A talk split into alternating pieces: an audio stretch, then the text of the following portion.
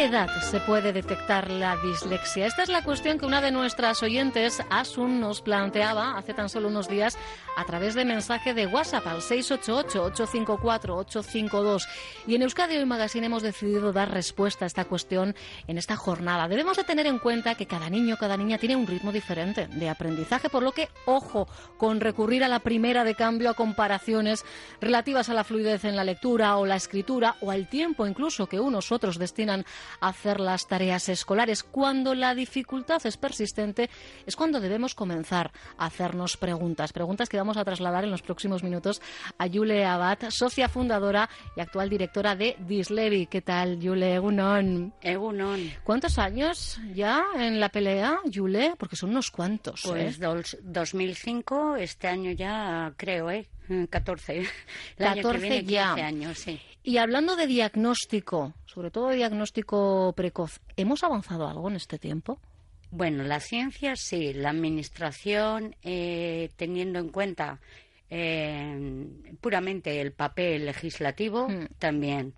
La práctica en los centros escolares y la práctica en Osakidecha mm, no se, o sea, siempre se avanza, lógicamente. Pero no al ritmo que nos gustaría o que debiera. De hecho, en la práctica diaria en la asociación, que al año venimos atendiendo alrededor de unas 2.000 consultas por email y presenciales bastante menos, unas no llegará a 400 atenciones presenciales, pero por email en torno a los 2.500 consultas y se reitera, se reitera la falta de, de adecuaciones en el aula ordinaria, es decir, de adecuar el ritmo y los procesos de enseñanza a las necesidades y las oportunidades que necesitan los chavales que claramente manifiestan retraso educativo.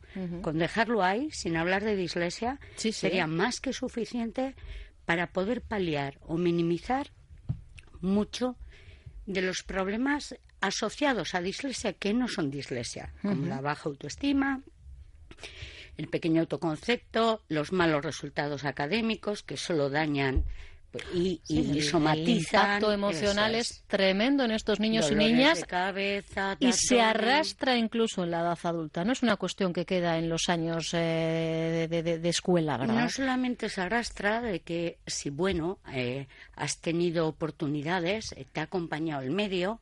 Eh, Hay quien encuentra herramientas compensatorias para salir adelante de la mejor de las maneras, Pues pero es no todo el mundo. incluso encontrando eso y saliendo muy holgado, holgada, eh, con muchísima soltura, Sí. que diríamos, Siempre y hay una oportunidades.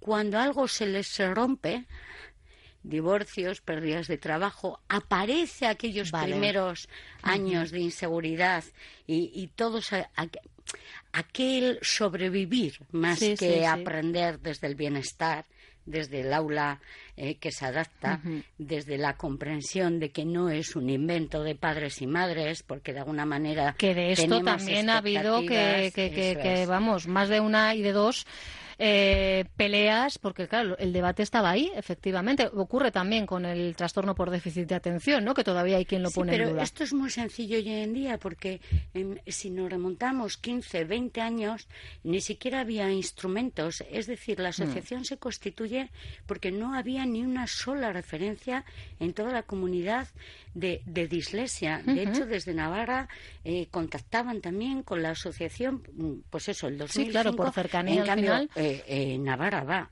a una velocidad eh, más que Sí, ¿eh? ha cogido ya la velocidad de crucero. Vaya. Más que alegre. Y, y bueno, pues aquí nos, nos cuesta mucho. Eh, también por territorios también eh, los ritmos son bien diferenciados, eh, unos trastornos que otros, pero en cualquier caso aquellas dificultades que había en un principio eh, hoy en día están solventadas. Tenemos instrumentos de, de screening para la discalculia a partir de los siete años. Tenemos instrumentos en pediatría, por si escucha alguien de Osakidecha, Sí. que falta nos hace tener diagnósticos públicos, que todos son privados, o evaluaciones psicopedagógicas por parte de educación.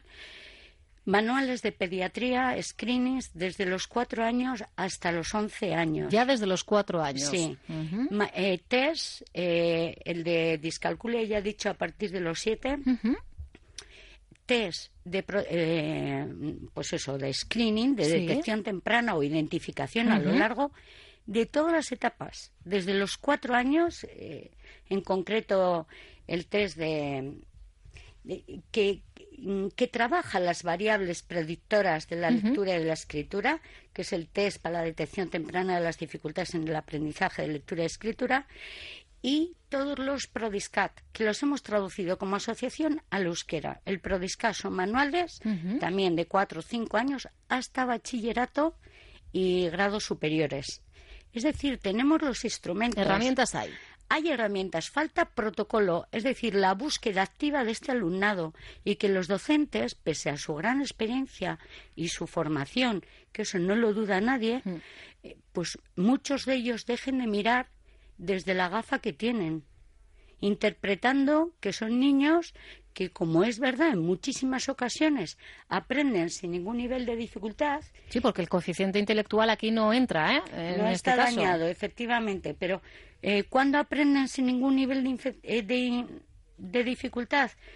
¿Cuándo interactúan mucho y se quedan con muchísima información? Pues desde oportunidades culturales naturales, el cine, el museo, la, la excursión. Eh, ¿Cómo lo hacen también mucho y bien? Pues desde experiencias, experimentos, demostraciones, observaciones. Más a la práctica, ¿no? La observación directa. Lo que no Cuando les enfrentamos a un texto a un tochote de libro de historia o de cualquier materia. Incluso eso ya es secundaria, que muy interesante, porque si primaria da muchos dolores de cabeza con cuatro asignaturas. es cuando estamos adquiriendo todas las habilidades de lectoescritura. Imaginémonos en secundaria con nueve asignaturas, ocho, siete, con una carga lectora con contenidos totalmente al margen de su ámbito cultural, de, su dominio cultural, muchísimas palabras específicas, muchísimas estructuras morfosintácticas y un nivel de exigencia que no es primaria. Claro, no, vamos a más a más, claro. claro. Y aquí sí que hay un problema severo cuando yo lo que interpreto desde mi experiencia es que como tiene días mejores y días peores y a veces pita y otras veces no pita, pues bueno, acabo concluyendo, lógicamente, eh, pues que son chavales eh, de alguna manera un poco inmaduros, ya. Eh, niñas baguetas, pues que no se esfuerzan lo suficiente. El problema es que les colocamos esta etiqueta, Yule, y les acompaña ya durante las diferentes etapas. ¿no? Efectivamente, y lo que en primaria de alguna manera eh, no, no es tan agresiva la definición, la etiqueta, y ah, queda este que no se centra, que tal, de cada uno, que era un poco lo que tú decías al principio. Sí, porque insisto, eh, que aquí no, no vamos a hacer diagnósticos a tontas y, a locas. No son diagnósticos ninguna de las herramientas que he planteado. ¿eh? Claro, en este caso son, detectores, son ítems. De hecho, en la página web que acabamos de estrenar, en su inicio, viene una serie de síntomas generales, pero son ítems. Ítems, efectivamente. Y luego específicos de cada Pero sí que es verdad que es importante que ya, eh, solo con detectar algunos de estos, de estos ítems, Yule, habría que empezar a trabajar, incluso sin un diagnóstico certero todavía, ¿verdad? Cuanto antes empecemos, mejor. Efectivamente, Irache, no lo dice la Asociación de Dislexia, mm. que sí es verdad que lo divulgamos, lo defendemos, eh, lo contrastamos, lo dice la ciencia. O sea, es más, no solamente lo dice la ciencia, que no es poco, y hay consenso desde el punto de vista neurobiológico, eh, eh, neurológico y, de, plasticidad cerebral. Hace unos días hablábamos de los beneficios de la atención temprana, pues traslademos esos beneficios a esta casuística. Son exactamente mm. esos, sino que encima, para colmo, el ámbito de la dislexia es muy sencillo, se minimiza muchísimo y prácticamente de todo lo que se ve luego en, tercer ciclo de primaria, eh, primero de secundaria, y todo lo que arrastran con ello, que decía antes, somatizan dolores de cabeza, de abdomen, problemas de insomnio, eh, depresiones ya en Esto es porque no están teniendo... Eh, Eso es porque no se ha trabajado algo tan sencillo en dislasia como el eje curricular de todo el plan educativo, de toda la vida, que es hasta los 10 años, desde los 6, pero tengo dos años anteriores, prealfabetización con cuatro años y alfabetización con cinco, para preparar a ese alumno, a esa niña, a, la, a la lectura.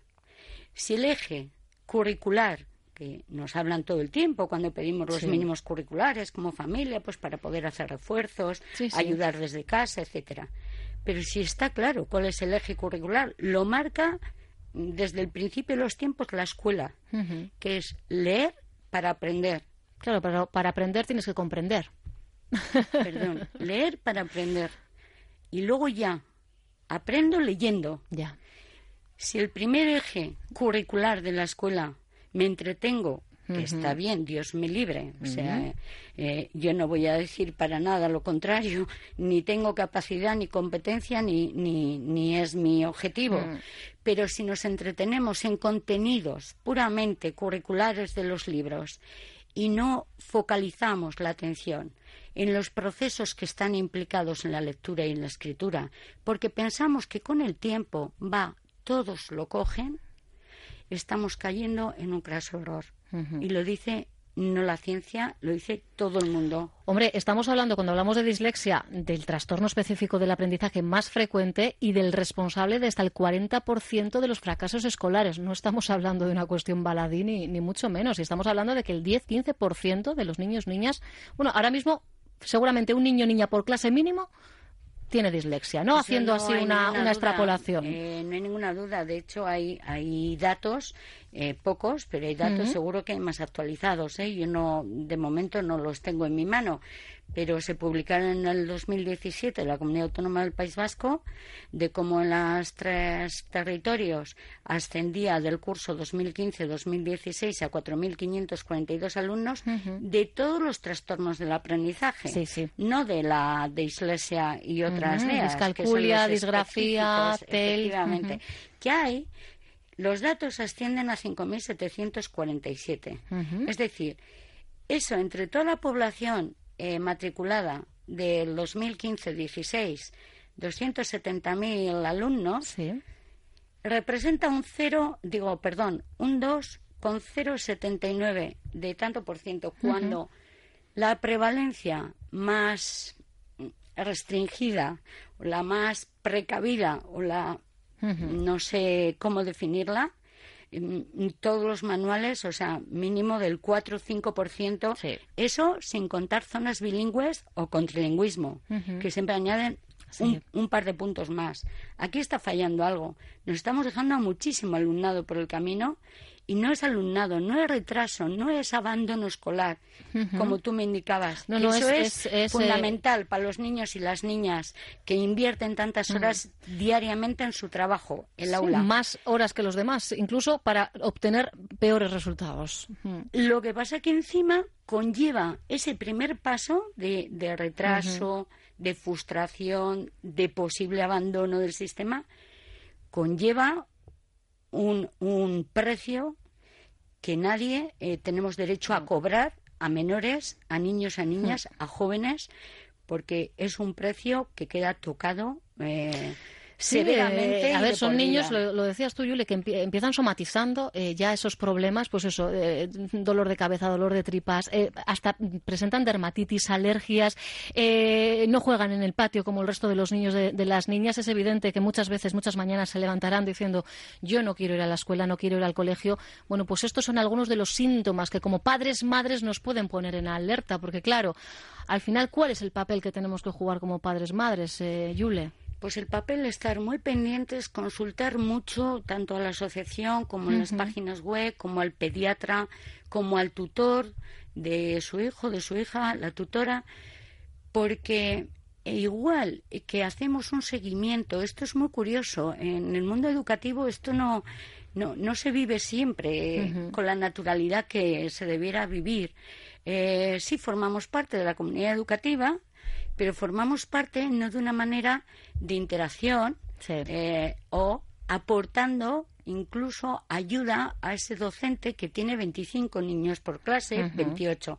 Las familias, aquellas, porque en todos los sitios cuecen habas, que tenemos las oportunidades de tiempo, oportunidades culturales, recursos económicos, por lo menos aquel con, que, con quien puedan contar, necesitan que haya una interacción semanal por correo electrónico. ¿Qué, qué estás trabajando con el chaval esta semana? Coméntame cómo va, en, qué, qué tengo que reforzar. Pásame un par de, de fichas concretas sobre ese asunto.